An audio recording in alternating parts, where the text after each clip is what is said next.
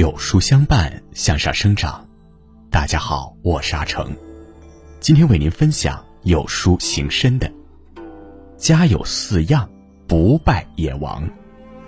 如果您喜欢这篇文章，不妨在文末右下角点个再看。家是我们永远的避风港，不管在外面住的有多好，都比不上家的温暖。不管我们在外面混得有多厉害，失落了第一时间想到的，就是家。纵使家不是很大，也没有很好的家具，却有着任何地方都比不了的温馨和安全。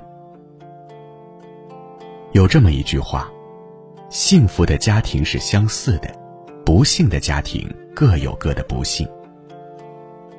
一个家庭幸福与否是可以人为努力的，但是再幸福的家庭，若是遇到这四件事，也会变得不幸福。家有四样，不败也亡。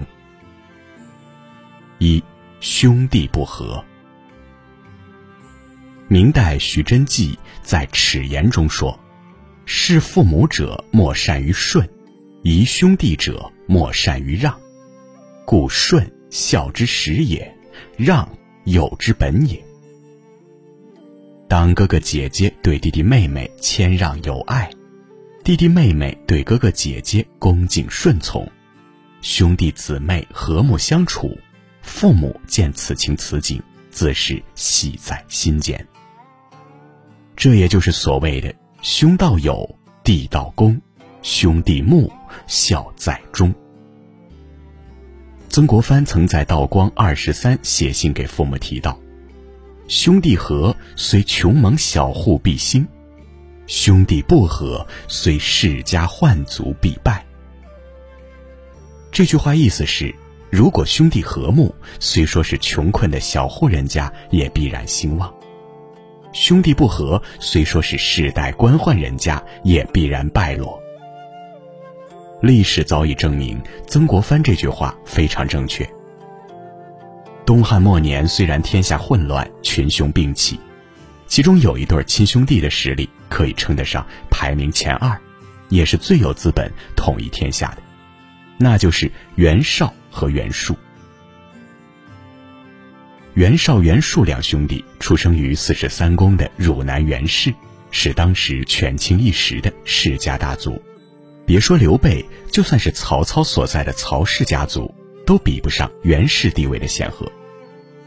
只可惜，因为这两兄弟私下水火不容，使得最后曹操能分而破之，成就一代霸业。袁绍是小妾生的庶子，而袁术是嫡子。袁绍仪表堂堂，喜欢与名士结交，能折节下士，因此在士大夫圈里很有名望。而袁术年少时喜好游侠仗义，多与浪荡公子声色犬马。长大些才开始注重与名士结交。少年时袁术的名望是远不及袁绍的，当时袁术心里多少有点嫉妒袁绍。比如袁术为了打击袁绍，不仅与袁绍当时最大的敌人公孙瓒结为联盟。更是当着公孙瓒的面称袁绍并非袁氏子孙，而是袁家的奴仆。在儒家文化盛行的时代，奴家子弟的言论是很伤人自尊的。再加上后来发生了很多事，导致袁绍与袁术关系越来越恶劣。虽然年轻时的袁术纵情声色，但也绝非等闲之辈。后来在曹操扩大军备的时候，袁绍和袁术都选择自立门户，而袁术更是一心想要自己当皇帝。袁绍也不愿意待在皇帝身边，受其限制。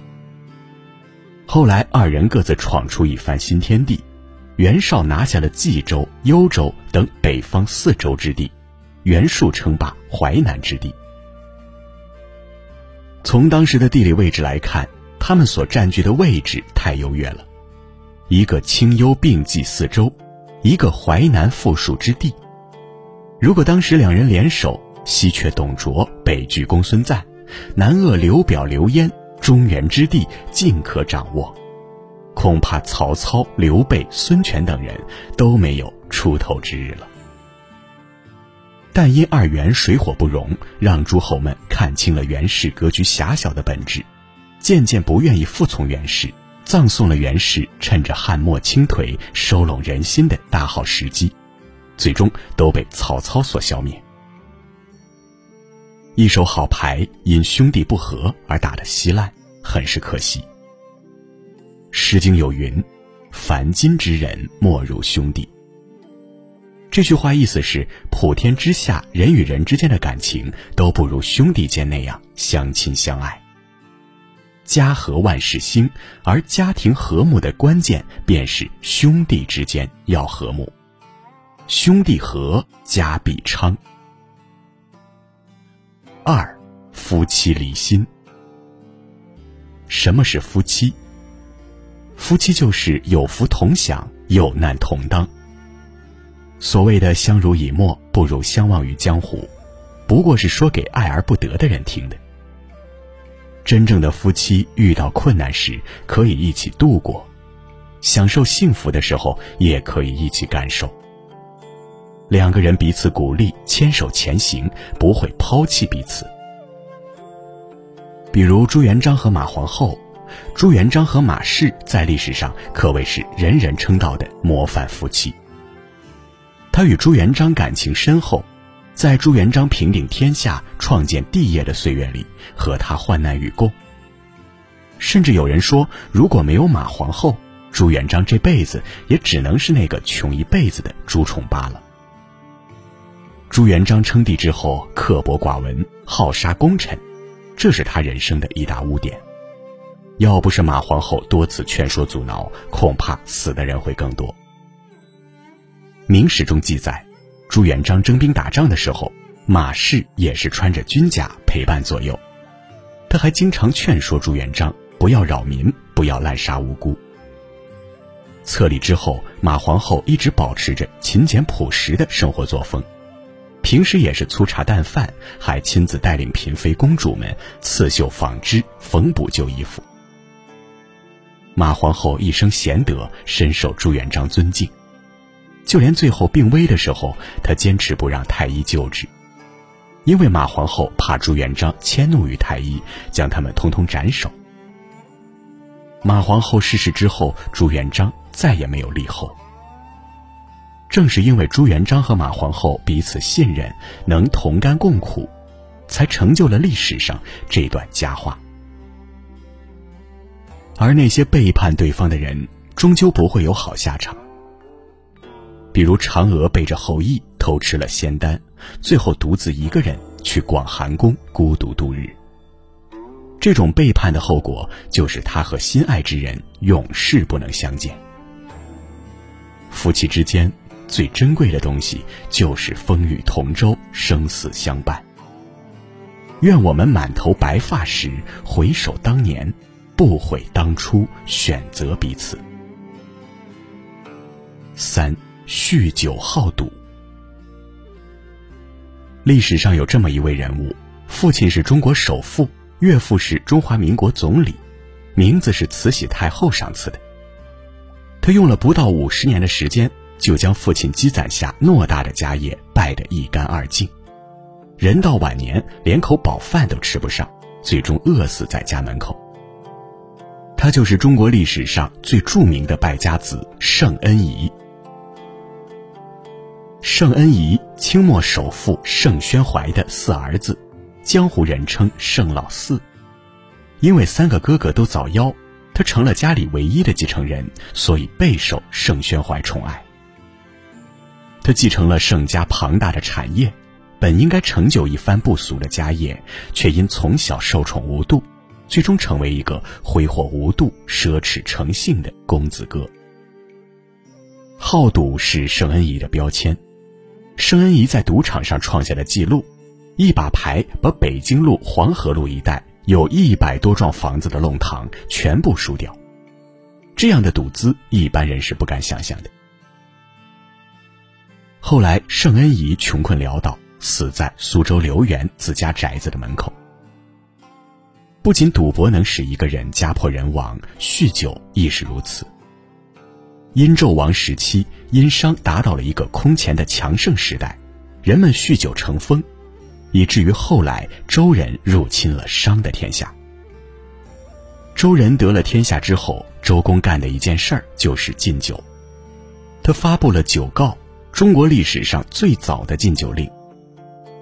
周公为什么要这么做？原因很简单，周人坚信殷人的亡国是酗酒造成的。尚书中记载道：“周公曰：‘吾若殷王受之迷乱，续于酒得哉？’”除上文历史故事之外，我们生活中因酗酒、赌博导致家破人亡的事例比比皆是。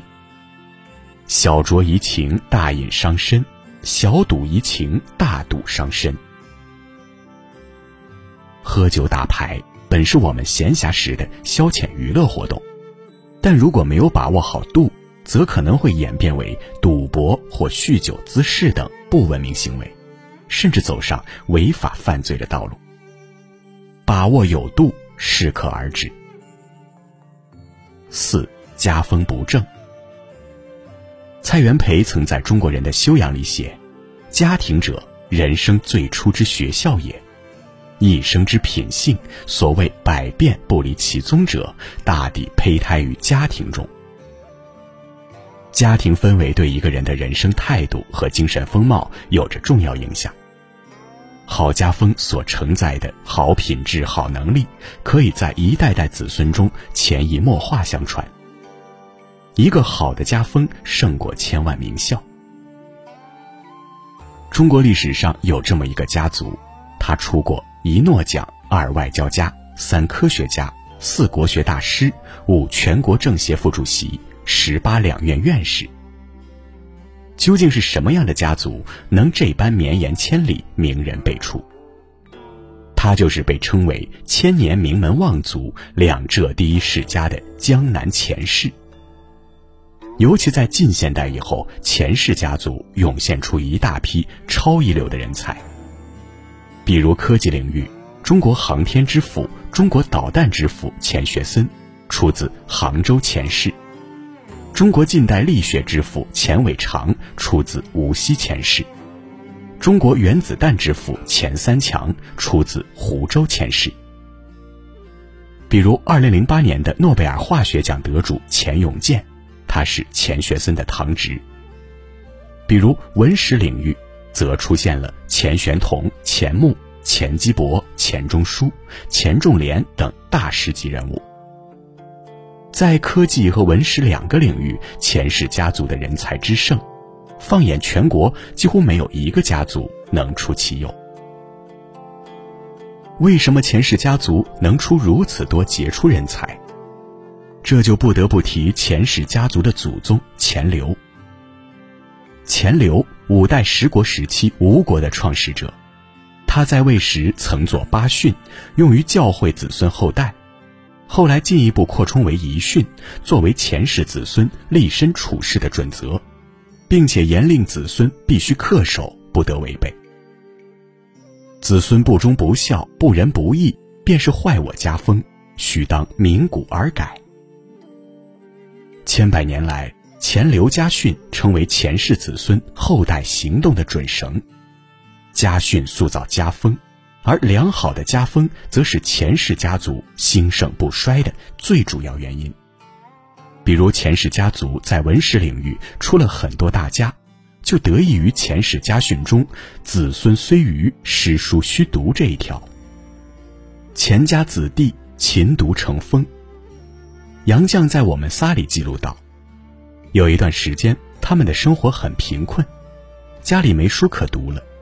钱钟书不知道从哪儿找出一本新华词典，读了起来。